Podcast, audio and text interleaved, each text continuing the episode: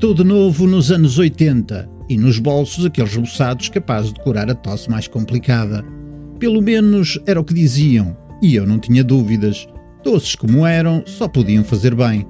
Eu que era magro e enfermiço andava sempre com uma catrafada deles. Por isso, quando vi este livro, pensei: é na pá, ainda há disto. Foi então que descobri a história que está por trás daqueles fabulosos reboçados.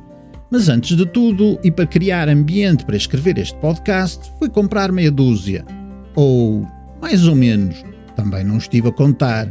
Ok, tinha os bolsos cheios, já estão a ver. Mas não é por ser goloso, nada disso.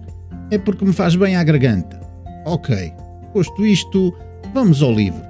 Lá para os lados do Val da Mula, uma aldeia do Conselho de Almeida, um rapaz de 16 anos chamado Álvaro fez ao caminho e só parou quando o comboio chegou a Lisboa. Como experiência de trabalho, tinha aproveitado todos os conhecimentos que tinha adquirido na loja do Sr. Amilcar. Mas agora era outro mundo, porque Lisboa era enorme. Mas isso não intimidou o nosso jovem, e foi numa mercearia na zona de São Bento que haveria de começar esta aventura. Aí conheceu o Dr. Bayard, um médico francês que, como muitos, naqueles tempos sombrios da Segunda Guerra Mundial, tinha aproveitado para fugir para Portugal. Deste modo, os dois tornaram-se grandes amigos.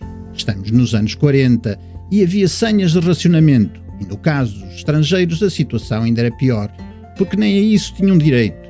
Mas Álvaro tinha um coração enorme e arranjou forma de pôr pão e comida na mesa do amigo.